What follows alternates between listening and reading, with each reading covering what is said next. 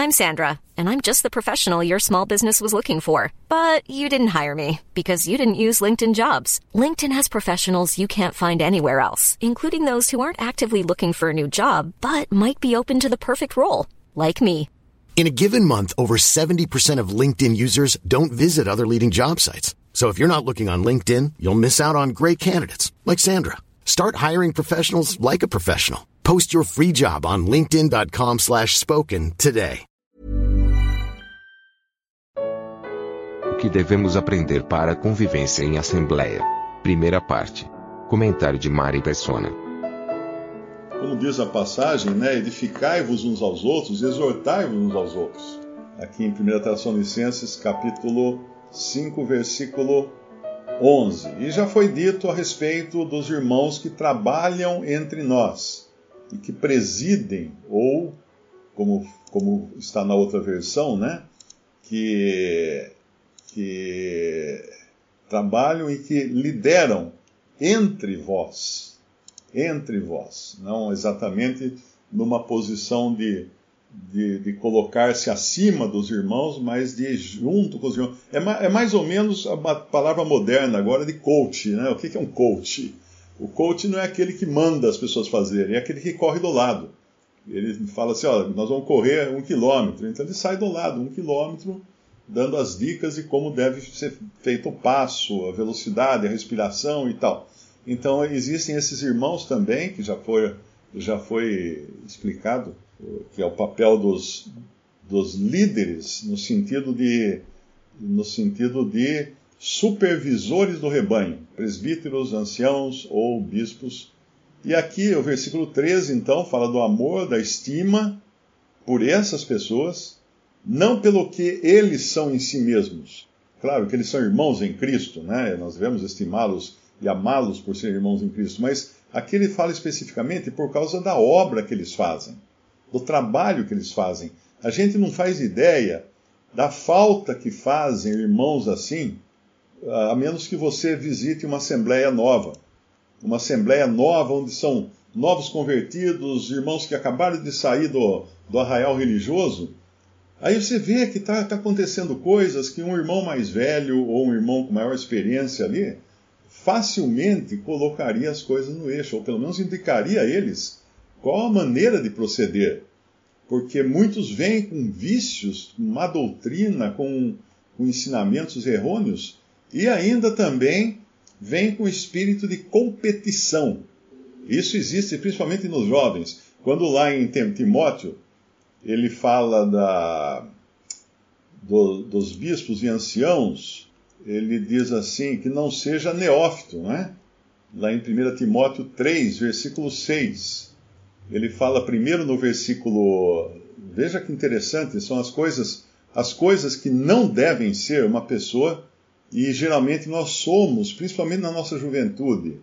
Uh, versículo 3: Não dado ao vinho, ou seja, não, não seja uma pessoa que se embriague, que perca o controle da, da, da sua maneira de, de agir, de pensar. Não espancador, não seja violento não seja cobiçoso de torpe ganância. Isso é o que você mais vê hoje na cristandade, de onde, de onde muitos irmãos saem, porque eram lugares onde mais se adorava mamon, que era o dinheiro, do que qualquer outra coisa. Moderado, 1 Timóteo 3,3, moderado, moderação é uma coisa interessante, né? Que quando nós somos jovens, nós somos muito atirados.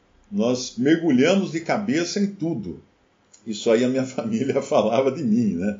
Não, o Mário, qualquer coisa nova que ele descobre, ele mergulha de cabeça, né? E realmente, porque você não tem freios, você não tem experiência, você não sentiu ainda na pele as pancadas. Depois que você se machuca bastante, aí você já, já vai, você não mergulha, você primeiro põe o dedão na água para ver se está fria, você dá uma mexidinha com o pé, você olha se é a profundidade. Mas quando você é jovem, não, você vem correndo e pula não quer nem saber, né? E aí, contencioso também, isso aqui é muito comum na nossa juventude. Nós queremos fincar bandeira, nós queremos conquistar, marcar território, nós queremos fazer que nem o cachorro, né? Ele urina em todos os postes da vizinhança para deixar muito claro que quem manda ali é ele. E, e o jovem é assim, a gente quer marcar território, a gente não quer ser um qualquer, não é? A gente quer deixar a nossa marca naquele lugar. Não avarento, que normalmente também isso vem com juventude. Como assim que a avareza vem com juventude? Porque é muito, muito fácil, né, quando nós somos jovens, nós queremos ganhar dinheiro. Não, não, não no sentido até de amar o dinheiro, mas é aquele ímpeto. Você vai ter que formar uma família, você vai ter que conquistar um espaço na sociedade, você vai ter que trabalhar. Então você fica ansioso por ganhar dinheiro, por faturar. Até mesmo para você provar que você é capaz, ou para seus pais, ou para sua namorada, que você é um cara que consegue vencer na vida e coisas assim. E tudo isso vem com a juventude. Não, não falando mal de jovens aqui, porque eu já passei por tudo isso e carrego muitas dessas coisas também que eu tenho que uh, fiscalizá-las, né, julgá-las o tempo todo. E aí, quando fala também que governa a sua própria casa, isso é óbvio, porque uma pessoa que vai governar ou ajudar a governar, porque é sempre mais de um, a casa de Deus, ele precisa pelo menos ter a experiência de ter governado a sua própria casa, seus próprios filhos, em sujeição, uh, com toda modéstia. Então, são coisas que são uh, que cabem àqueles que são os zeladores ou os síndicos, vamos chamar assim, de uma assembleia. E aí ele fala, porque se alguém não sabe governar sua própria casa, terá cuidado da igreja de Deus. E aí vem o, a cereja do bolo, aqui no versículo 6, 1 Timóteo 3,6. Não neófito, para que, ensoberbecendo-se, não caia na condenação do diabo. Alguém disse que a última coisa que morre no, no, ser humano é o orgulho. E quando nós somos neófitos, neófito aqui é no sentido muito mais de na fé, né, do que de idade. Mas nós, nós descobrimos um, uma coisinha assim, já ficamos todos cheios, né, todos orgulhosos. Eu, eu sei, eu sei, não sei o quê. E aí queremos discutir, queremos fincar o nosso espaço, uh, uh, impor a nossa opinião e aí acabamos sim vítimas, vítimas do diabo, porque o diabo vai usar isso para nos ensoberbecermos e, e cairmos. Na verdade, ele está falando caindo na, na condenação do diabo, que é a condenação que teve o diabo. Qual a condenação que teve o diabo? Ele, ele se sentiu o maioral, né? no, no, monte das pedras afogueadas andavas, né? ele, ele queria colocar o seu, o seu trono acima dos céus, nas alturas, ele queria ser como Deus. Ele queria ir lá para os píncaros da, da, da, dos céus. E o que, o que aconteceu com ele? Caiu. Caiu. Foi orgulho que derrubou o diabo. Então, o orgulho é o grande, a grande pedra de tropeço para todo cristão. Não importa quem seja o cristão, não importa quão piedoso ele seja, a piedade dele vai ser a pedra de tropeço dele. Eu sempre gosto de contar aquela historinha do guru, né? Vocês já devem ter escutado umas 300 vezes, mas sempre é bom lembrar que tinha um guru na Índia e ele ficava no palácio do Marajá o dia inteiro, perturbando o Marajá, falando assim, essas riquezas, você ama as riquezas, você tem que ser despojado, você tem que levar uma vida pobre, uma vida simples, como eu, que eu só tenho aqui essa cuia, né? Ele só tinha uma cuia para comer uma outra versão fala que ele só tinha tanga que ele levava no corpo, né? Só tem essa cuia.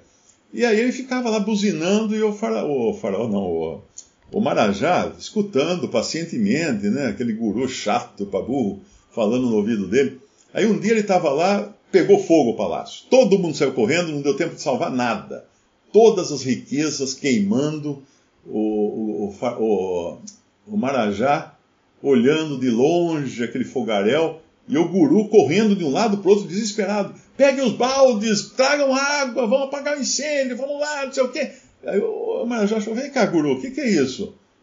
Toda a minha riqueza está ali, está queimando, eu aprendi com você que eu não tenho que ligar para essas coisas, eu estou tranquilo aqui agora, por que, que você está tão desesperado? É que eu esqueci minha cuia lá dentro. então, na realidade, a única coisa que ele tinha, ele dava um valor maior do que todas as riquezas do Marajá. Então uma pessoa pode se ensoberbecer, sim, às vezes por uma unha do dedo mindinho. Que ele, ele tem aquela unha que ele deixou crescer para tocar a última corda do violão, e se quebra aquela unha dele, ele entra em parafuso, ele fica deprimido, entra em depressão até crescer a unha de novo. Então, uma pessoa neófita é muito mais fácil de ser arrastada uh, pelo, pelo mesmo motivo que o diabo foi. Mas os, os não neófitos também são, porque nós, nós podemos nos, nos gloriar nas nossas cãs. Não, eu sou mais velho que você. Você está tentando me ensinar alguma coisa? Eu estou há quarenta e tantos anos convertido. Quem é você para me ensinar alguma coisa? Pronto, olha outro aí, né? Esse não aprendeu ainda. Esse não aprendeu ainda. Então, aí vem essa. Uh, voltando lá no nosso, nosso capítulo, 1 Tessalonicenses 5, versículo 14. Aí vem esse versículo 14, que não é agora uh, especificamente voltado para os bispos e anciãos, mas é para todos os irmãos. Rogamos-vos também, irmãos, agora ele está falando no sentido geral, que admoesteis os desordeiros. Quem são os desordeiros? Vamos, vamos ver outra versão. Ela diz os insubmissos, aqueles que você nunca consegue pôr nos eixos. Tem pessoas assim, somos assim, todos nós somos assim, em maior ou menor medida. Mas esses insubmissos são aqueles que causam problemas na Assembleia. O Darby coloca aqui na versão dele os desordeiros. O que é um desordeiro? É um que adora ver confusão. Ele vê uma peninha qualquer de algum problema na Assembleia, ele já traz aquilo, já arma maior escândalo, já faz maior briga, coloca irmão contra irmão, porque ele quer ver ele quer ver as coisas acontecerem, brigarem, uh, se degladiarem. É aqueles meninos que, que na, na, na escola ia falar para assim, ô, oh, Zezinho lá falou que você é bobo. Daí ia pro, pro Zezinho e falava assim, ó, oh, o Joãozinho falou que você é bobo, vai pegar você na rua. Aí ele fazia isso para os dois chegarem na rua e brigarem. Então tem alguns irmãos, a gente precisa ficar atento com isso, que gostam de armar confusão, não de resolver problemas, criar problemas. Então, uma coisa que não é nenhum grande problema acaba sendo inflado, né, com a ajuda desses desordeiros para causar intranquilidade na Assembleia.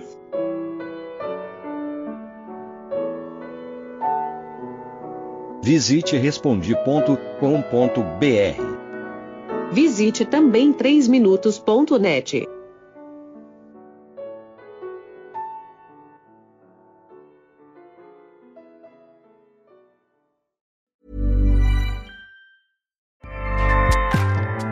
ACAST powers the world's best podcasts. Here's a show that we recommend.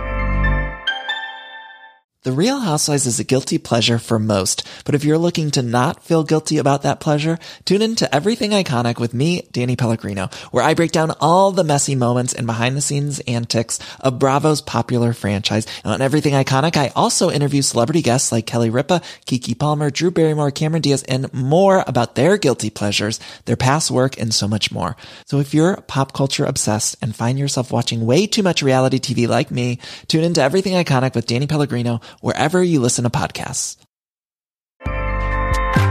ACAST helps creators launch, grow, and monetize their podcasts everywhere. ACAST.com.